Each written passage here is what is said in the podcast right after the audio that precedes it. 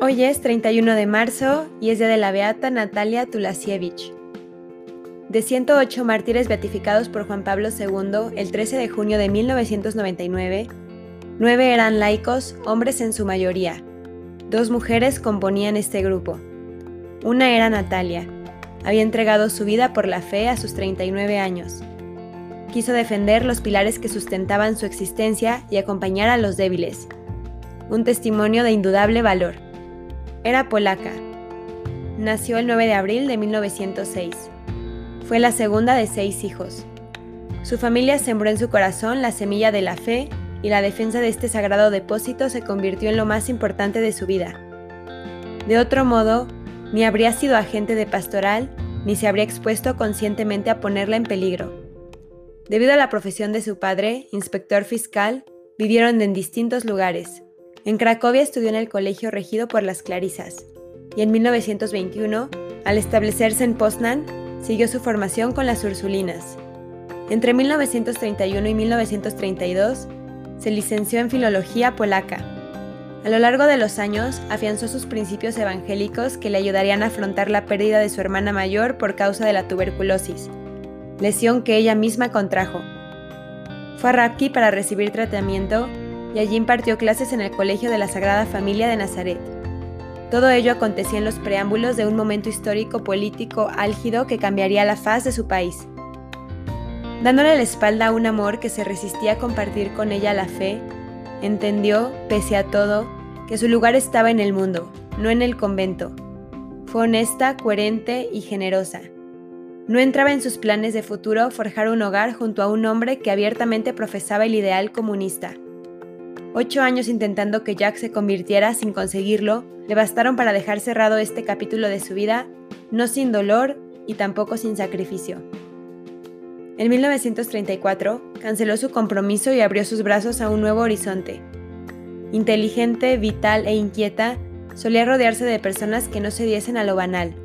Amaba la música y le fascinaba la literatura.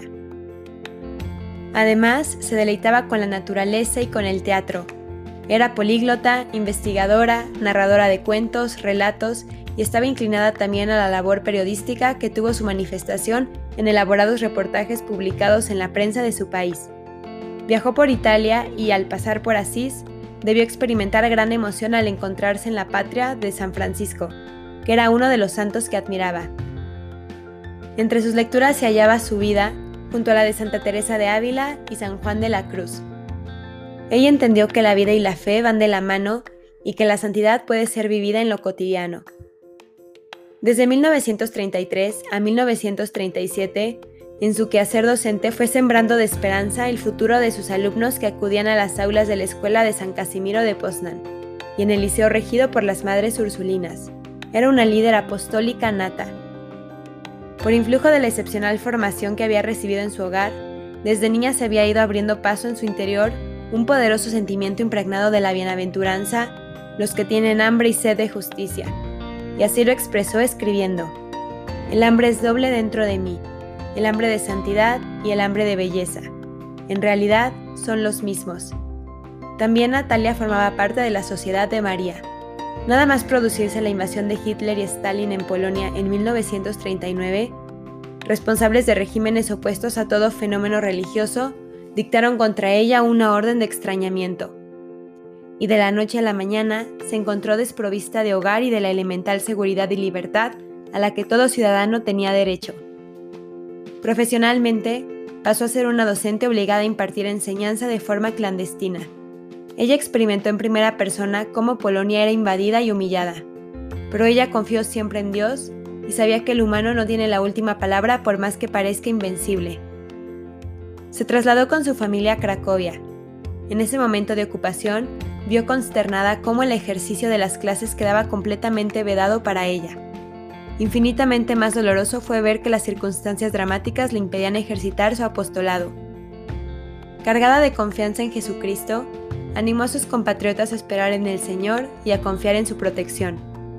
Pero su apostolado de acción católica no se quedó solo en los consejos, al enterarse que muchas mujeres polacas iban a enviarlas a Alemania para ser obreras de trabajos forzados, Natalia partió voluntariamente con ellas para ayudarlas y acompañarlas espiritualmente, y se convirtió en obrera de una de las fábricas. De ese modo podía alentar a sus compañeras a que conservaran intacta la fe.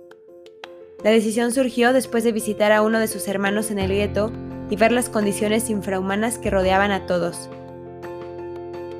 Junto al trabajo que desempeñaba en la fábrica Gunther Wagner de Hannover, de forma valerosa, infundía esperanza en el Creador y animaba a confiarse a él a más de 300 obreras polacas. Este intenso apostolado laical que llevaba a cabo llamó la atención, y en abril de 1944, la Gestapo descubrió su apostolado secreto y la arrestó. Atrozmente torturada y humillada públicamente, fue enviada a un campo de concentración en Viernes Santo de 1945. Sus fuerzas eran ya pocas después de los maltratos sufridos. Sin embargo, ese día de Viernes Santo, dirige a sus compañeras un discurso hablando de la pasión y victoria de Cristo sobre el pecado y la muerte. Les dijo, No se puede vivir con el odio. El odio lleva siempre a la muerte. No se puede odiar ni siquiera a aquellos que nos han hecho mal. También les dijo que con la resurrección de Cristo estaba garantizada la victoria sobre el mal. Esas palabras llenaron de esperanza a sus compañeras de cautiverio. Dos días después, el 31 de marzo de 1945, día de la Pascua de Resurrección, Natalia fue asesinada. Dos días más tarde los aliados liberaron a los prisioneros. Ciertamente hay una iglesia verdadera, un catolicismo verdadero, la que tiene cruz y también hay una iglesia falsa, la que no tiene cruz. La iglesia es la de los que se glorían en la cruz de Cristo, fuerte, unida, fecunda, expansiva, apostólica. La iglesia y los mártires prolongan con su vida el sacrificio que Cristo hizo de sí mismo en la cruz.